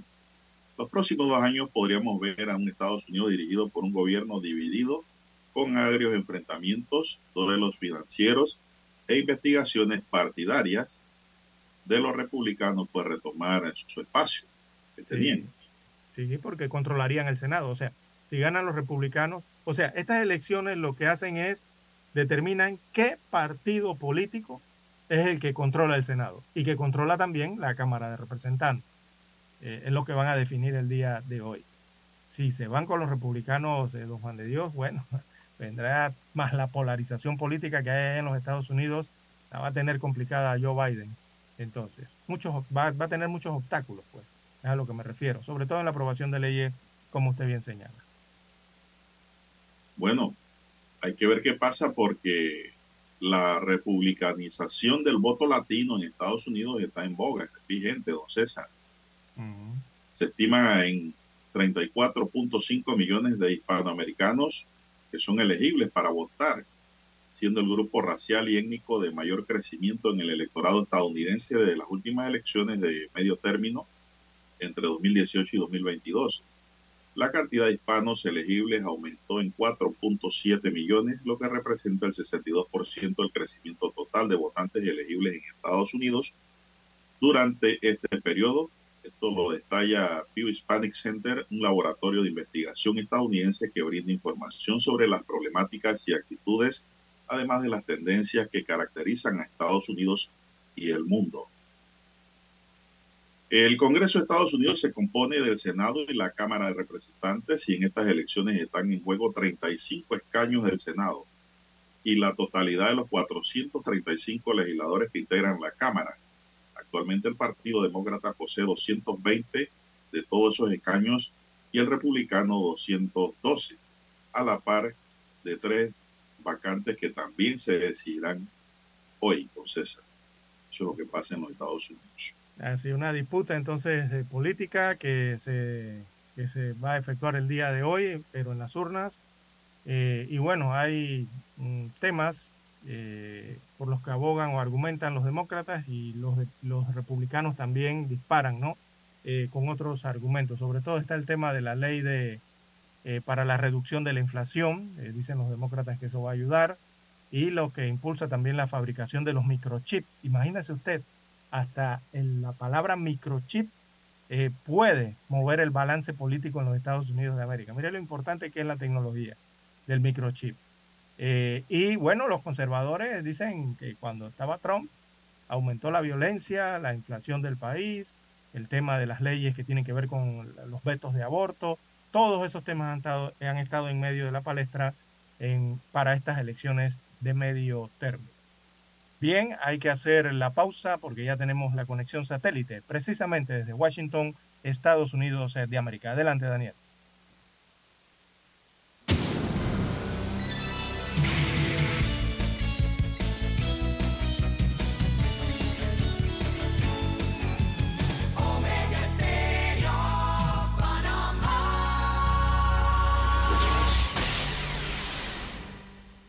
El satélite indica que es momento de nuestra conexión. Desde Washington, vía satélite.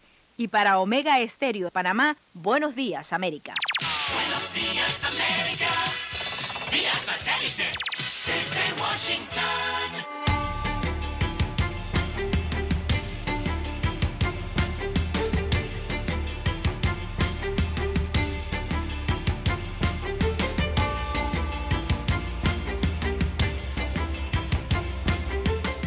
Washington, les informa Henry Llanos.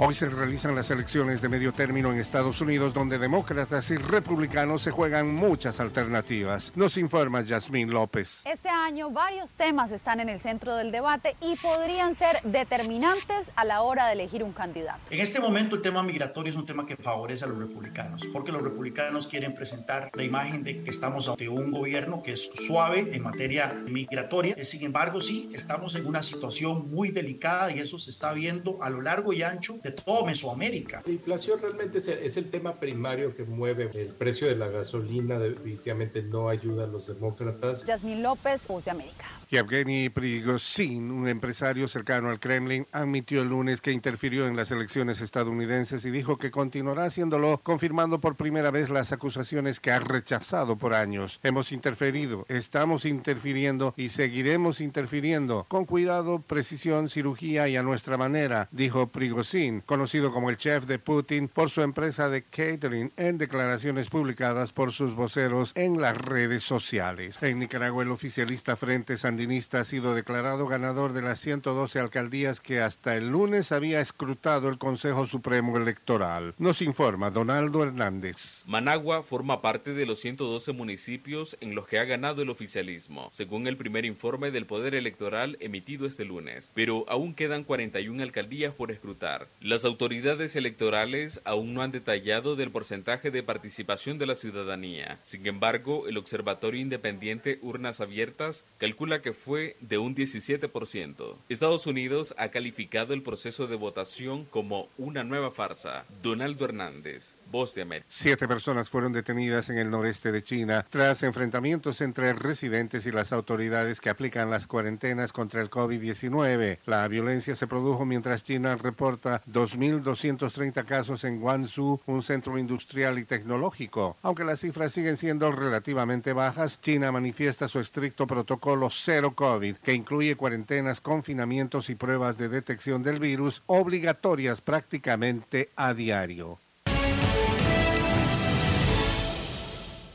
Pese a la dura oposición de diferentes sectores políticos y económicos, el gobierno de Gustavo Petro logró sacar adelante en el Congreso la reforma tributaria, que generará 20 billones de pesos adicionales para el presupuesto, cerca de 4 mil millones de dólares. El ministro de Hacienda, José Antonio Ocampo, dijo que los recursos serán claves en la inversión para la paz y para las comunidades más vulnerables. Tendremos recursos para la reforma social integral, para la paz, para ampliar programas de educación y de salud y de vivienda y acueductos para eh, mucha parte de la población colombiana que hoy carece de ellos, para impulsar también la economía popular. Sin embargo, desde la oposición, el partido del expresidente Álvaro Uribe anunció que demandará la reforma ante la Corte Constitucional por irregularidades en el trámite y su vocero en el Senado, Miguel Uribe, aseguró que el proyecto es nocivo para las clases menos favorecidas. Todos los artículos que asfixian la clase media, al sector productivo, nos hacen menos competitivo, ponen en riesgo el empleo y particularmente golpean a los hogares de bajos ingresos. El gobierno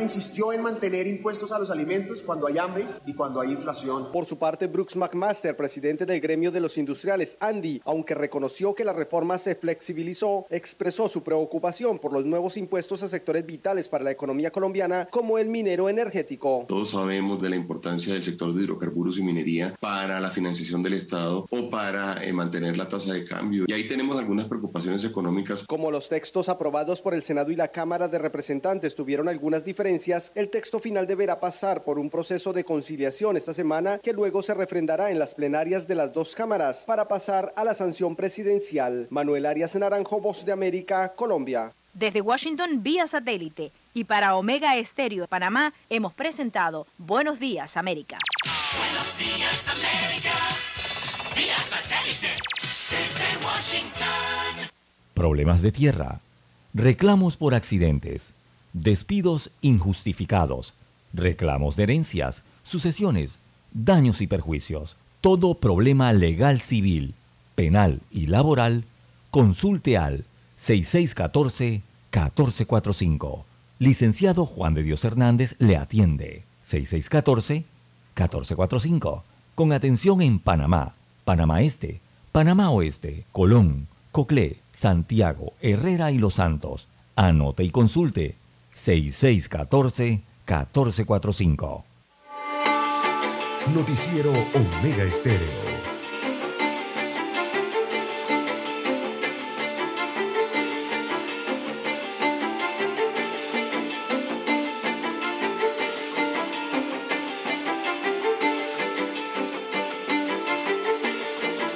Bien, amigos y amigas, están en sintonía de Omega Estéreo, cadena nacional. Así línea es, directa de comunicaciones, el WhatsApp, doble seis catorce catorce cuatro cinco, mientras que don César Lara está en redes sociales. ¿Cuál es su cuenta, don César? arroba César Lara R. Esa es mi cuenta en la red social Twitter para Instagram y también para el, para el Twitter, ¿no? Pero ¿Y no tiene, el ganchito Yapi? celeste, no tiene el ganchito celeste. Y, ¿Y usted tiene Yapi? y no lo voy a pagar tampoco. Pero una No, pregunta, no. don César. ¿Ah?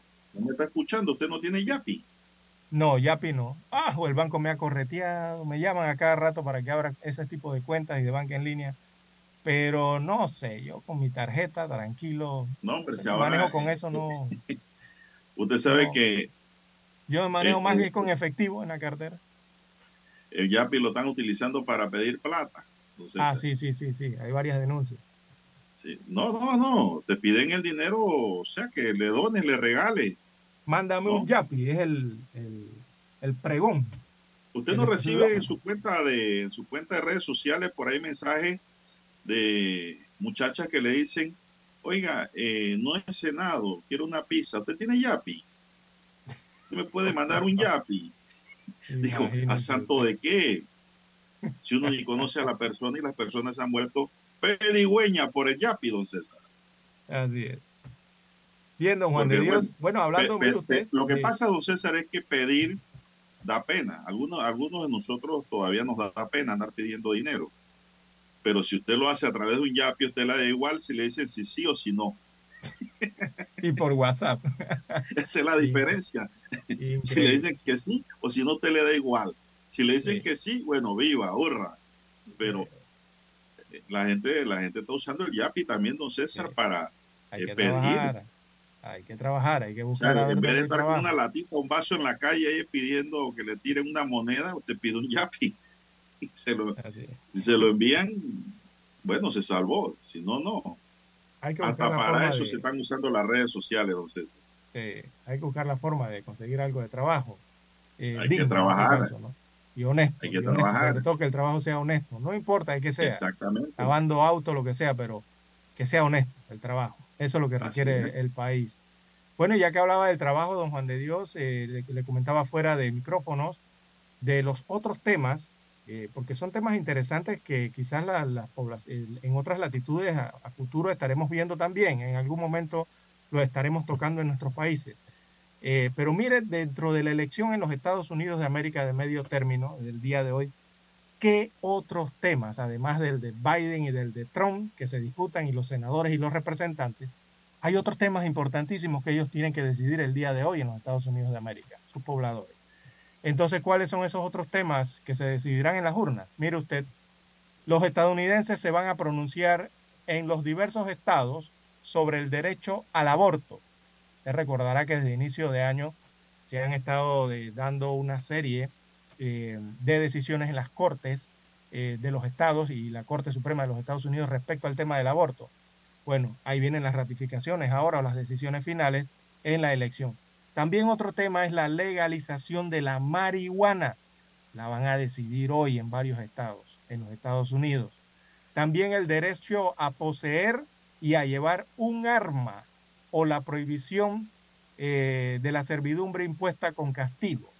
Bueno, el del arma, don Juan de Dios, varios estados ya la Corte se pronunció a, mitad de año, a inicio de año, perdón, y está el tema ese del portar el arma cargada. Usted puede ir a las escuelas, puede ir a los eh, parques públicos con arma cargada, usted para protegerse, incluso hasta en los eh, restaurantes usted puede ir a cenar, a comer papitas fritas, hamburguesas con el arma cargada en algunos estados. Bueno, esas decisiones las van a terminar de adoptar hoy en esa votación. Y otra eh, que es muy interesante también es la que afecta a la gente encarcelada en los Estados Unidos de América, los reos, los presos, eh, y al trabajo que en ocasiones eh, efectúan los reos en la prisión sin remuneración a cambio. Mire que hasta eso están analizando y decidiendo en los Estados Unidos de América. Si los presos tienen derecho a recibir un salario por el trabajo que realizan eh, estando eh, detenidos, ¿no? Eh, todo eso lo, lo van a decidir hoy en los Estados Unidos de América. Y son temas que quizás a futuro estarán abordando otros países, porque enfrentan las mismas situaciones prácticamente, ¿no? ¿Usted le Bueno, pagaría a los trabaja presos por trabajar, don Juan de Dios? No, no, no, todo el que trabaja le pagan. Aquí en Panamá se le paga, pero no le paga el Estado. Le paga la empresa a la que le trabajen, ¿no? Así es. Porque Algunos tienen derecho cuentas trabajo. bancarias. E inclusive eso también le permite disminuir la pena. Eso le da un porcentaje de tiempo que computarizado le reduce la pena, ¿no? Al Sí. reo. Pe- Pero el salario, no hay que ver el, el monto del salario por hora. No, no, no crea que le van a pagar un salario Sí, de claro, ejecutivo. porque Pagan un salario mínimo allí para Allá en los Estados Unidos, algunos pueda Sí. hacer, qué sé yo, frente a sus obligaciones. Sí, porque en lo que fuera de la ¿no? cárcel, de, fuera de la cárcel, recordemos que muchos eh, que dejan responsabilidades, ¿no? Fuera de la cárcel, hijos, Claro. hogares, esposas eh, y, y- y otras responsabilidades que, que asumieron antes de algún tipo de delito o caer en algún tipo de delito, ¿no?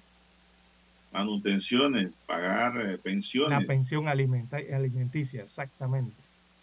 Oiga, que, Entonces, la- que lo- cuando esto el, el reo ¿Qué? que se quiere rehabilitar y es una persona seria, porque hay muchos, hay muchos, todos los que están en la cárcel no son, no están allí por asesinos, están allí por circunstancias de la vida y se quieren reivindicar socialmente, quieren reformar eh, su vida, reformar eh, socialmente su manera de vivir después que salga de allí. Trabajan y hasta ahorran y hacen una vida distinta, don César, porque le digo una cosa, el que no ha estado en una cárcel por dentro, le voy a decir que no saben, no sabe lo terrible que es eso, don César. Así es. Terrible. Bueno, mire, mire, mire usted estos temas, ¿no? Eh, increíble que allá estén decidiendo eso y no son ni temas tan lejanos, ¿no? Eh, parecen hasta eh, situaciones cotidianas que ocurren, en- no simplemente en Panamá, en muchos países. Mira, aquí en Panamá la gente cae presa Mire, yo sé- yo- con las yo- pensiones alimenticias y quedan son los abuelos. Los abuelos pensionados y jubilados son los que quedan pagando las pensiones alimenticias. Bueno, pues eso, Y ya bueno, eso digo que lastimosamente cayeron en, en la cárcel, ¿no? Eso es legal, ¿no? Así es. Aunque hay abuelos que no necesitan que lo lleven a un tribunal para ayudar y velar por sus nietos. Esos son los superabuelos, los abuelos favoritos, que hay también bastante. Así mismo. Pero, don César, yo hago la comparación siguiente, y esto va para la juventud. Enciérrese tres días en la casa, y usted no salga de su casa, encerrado allí. Ahora imagínese que usted le pongan 20, 30 años en una prisión que no es su casa, que no tiene la comodidad de su hogar. Exacto. Más disminuido el espacio, ¿no? Así es. Entonces Bueno. digo, por eso es que socialmente hay que hay que comportarse, ¿no? Al nivel que corresponde para no ir a parar una cárcel. Después de la vida, la libertad es el don más preciado de todo ser humano. Hay gente que eso no le importa. Esos son irredimibles. A eso solo los cambia Dios, más nadie. Son las 7:14 minutos, don Dani, y vamos a hacer una pequeña pausa después de esta reflexión social. Vamos a la pausa y regresamos. Noticiero Omega Estéreo. Desde los estudios de Omega Estéreo, establecemos contacto vía satélite con la voz de América. Desde Washington, presentamos el reportaje internacional.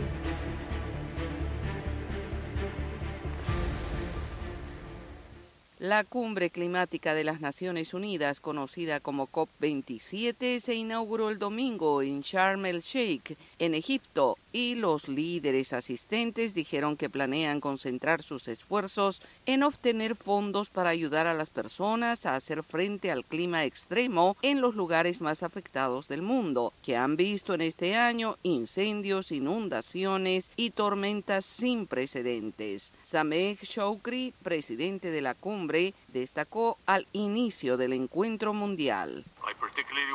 Agradezco particularmente el acuerdo de las partes de incluir un nuevo tema en la agenda sobre arreglos de financiación para responder a pérdidas y daños. Se espera que los líderes no estén de acuerdo sobre si las naciones ricas deben compensar a los países pobres por los desastres climáticos o la forma en la que deberían hacerlo, y esa será una amplia discusión. Los funcionarios dicen que el objetivo más crítico de las conversaciones es implementar los planes elaborados durante el Acuerdo de París de 2015, cuyo objetivo es limitar el calentamiento global a 1,5 grados centígrados para fines de siglo. Y aunque se ha establecido el libro de reglas sobre cómo hacer esto, según los delegados, la mayoría de los países no han presentado planes integrales. La ONU dice que ahora, más que nunca, las consecuencias de la inacción podrían ser devastadoras, con olas de calor mortales, mares que suben rápidamente y glaciales que se derriten, amenazando vidas y medios de subsistencia en todos los continentes.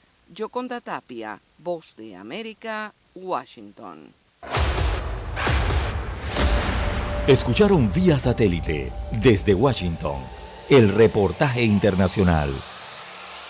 Noticiero Omega Estéreo. Hay algo que te hará sentir en paz, relajado, dormir tranquilo. Y es tan simple como mantenerte al día con tus pagos y recargas en línea de celular, metro, metrobús, Panamás, seguros, agua, luz, aseo, boletas, licencia. Entra a www.telered.com.pa diagonal mis pagos hoy y entérate de todos los servicios que puedes pagar por banca en línea desde la comodidad de tu hogar. Ya no tienes por qué inhalar y exhalar en el tráfico. Mantente al día con tus pagos en línea y relájate. Omega Estéreo, cadena nacional.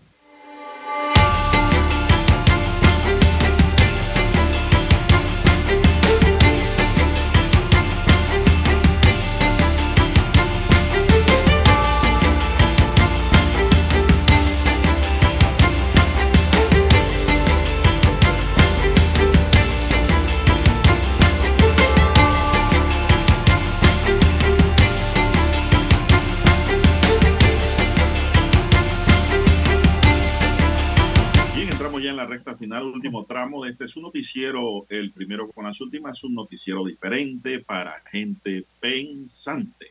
Así es. El Ministerio de Ambiente anunció que será prorrogada la implementación del decreto ejecutivo 9 que reglamenta la ley 187 de 2 de diciembre de 2020 que regula la reducción y el reemplazo de los plásticos de un solo uso por seis meses a partir del 7 de noviembre de 2022. O sea que esto arrancó ayer. Miguel Flores, director nacional de verificación de desempeño ambiental de mi ambiente, dijo que la ley debió entrar en vigor este 6 de noviembre, pero no para asegurar la adecuada implementación de la norma. Se logró el consenso de todas las instituciones vinculadas a este tema para establecer la prórroga. Explicó que con esto se da tiempo para desarrollar el debido proceso de conformidad para el ingreso al país de los productos que serán utilizados como alternativa de reemplazo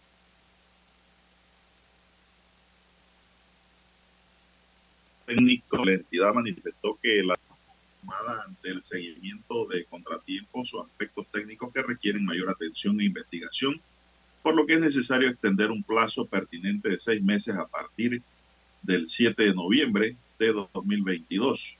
Don César, sobre los usos plásticos. ¿Qué le parece?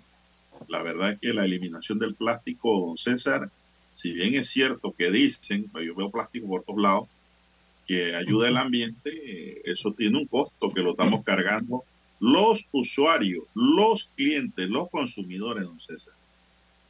Y le abarataron el costo a los negociantes, a los empresarios, a los comerciantes. Para muestra un botón, don César. Cuando yo llevaba mi ropa a planchar a la lavandería, ella regresaba en un plástico que me, lo, me protegía la ropa de lluvia y de cualquier suciedad, inclusive me la mantenía planchadita. Hoy día el chino te la da a sí mismo, sin plástico y sin nada, Cubría del polvo. expuesta al polvo y la lluvia. El chino se ahorra ese plástico. Eso no se transfiere en nada al cliente de ninguna forma. Y si el cliente quiere protegerla, tiene que conseguir su propia funda, comprarla. Eso es más costo para el consumidor, para el cliente.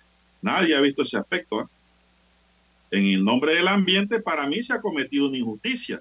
Porque si usted va a un supermercado, no le empacan nada en bolsa plástica ya. El supermercado se ahorra ese dinero, que no se lo rebaja en nada al consumidor, y el consumidor tiene que llevar una bolsa que ha tenido que comprar al mismo supermercado, qué sé yo, o llevar su chácara y echar allí su producto. ¿Te das cuenta? Así. Porque las leyes a veces las hacen injustas, no son equitativas. Esto fue una ley para favorecer al comercio. Y este es uno de los tantos puntos. Simplemente la- el plástico, eh, el plástico de un solo uso. En el caso de la bolsa de plástico para los eh, productos que se quieren en el supermercado. Pero, don. Juan de Dios, hay diferentes cantidades de plásticos de un solo uso. Todo es un solo uso. Sí. Y esa ley es actualizable, por eso es que eh, usted ve que se dan estas extensiones Mire, o se yo- pueden dar otras actualizaciones. En lo particular no tengo nada contra este tipo de medida que me parece es buena. Lo que yo estoy viendo es el aspecto de fondo. que contiene la injusticia entre consumidor y no vendedor, comerciante. No hay nada. Y entonces otra cosa, algunas tiendas y supermercados tienen bolsas que son biodegradables, pero te las venden, Sí, correcto. te las venden. Así sea 10 centavos, 8 centavos, te la venden. Bueno, Entonces, ganan en esa bolsa y pierde el consumidor que compra. Estas son las cosas. las, las injusticias, ¿no? Sí. De la norma. Estas son, la- estas son las situaciones eh, que No hay hay, que comunicar, o sea, que deben ser, que, deben ser recogidas, primero que nada, eh, por las autoridades, claro, luego después de comunicadas por la ciudadanía, como lo están No un solo este caso. diputado que viera lo que yo acabo de decir. Y si lo vieron, miraron para otro lado. Entonces, todas estas quejas, todas estas cosas eh, las deben recoger las autoridades, o sea, las instituciones, eh, incluso las empresas privadas, ¿verdad? De todas estas quejas y todas estas situaciones que se han presentado con el plástico de un solo uso. Y elaborar entonces un informe, ¿verdad? Para la revisión, porque estas leyes hablan de resultados y estas leyes hablan también de que eh, se pueden actualizar, ¿verdad? Los artículos o lo que eh, la ley busca eh, con su fin. Pero esas recomendaciones entonces hay que hacerlas llegar, don Juan de Dios, a las autoridades que generaron esta ley o a la Asamblea Nacional. O yo creo que por conducto del Ministerio del Ambiente es donde deben llegar todas. Eh, todos estos resultados y todas estas recomendaciones de cómo se va ejecutando la ley, sus pros y sus contras.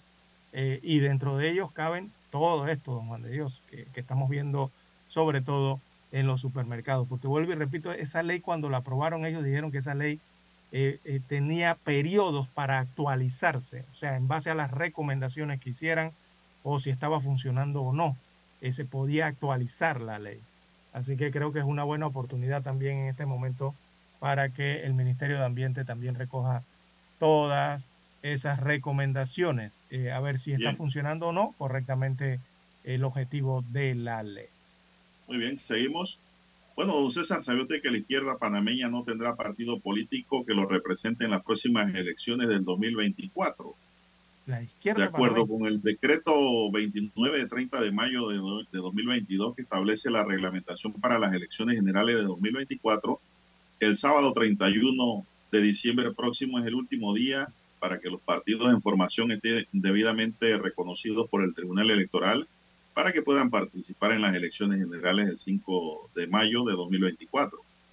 El FAT, Partido de la Izquierda, que ha participado en las últimas dos elecciones, solo ha recogido 13.399 firmas de respaldo hasta el 20 de octubre de 2022, lo que indica que no va a alcanzar la cifra, don César. No, no va a llegar. Las cifras necesarias para un partido en formación es de 39.296 personas. Bueno, ahora entiendo por qué postularon como libre postulación, don César, a la profesora Maribel Gordón. Tratar de, de recoger mayor cantidad de firmas, ¿no? Sí, porque digo, es la única forma en que tuvieran un representante, ¿no? Si llega. Porque por la vía del partido político, el camino se les está cerrando. Y se lo está cerrando al mismo tiempo y la gente que no, le, no les apoya. Bueno, don César dice Dani que se nos acabó el tiempo. No sé si tienes algo más que agregar antes de irnos. Eh, bueno, el, este tema lo vamos a dejar para mañana. El tema del parque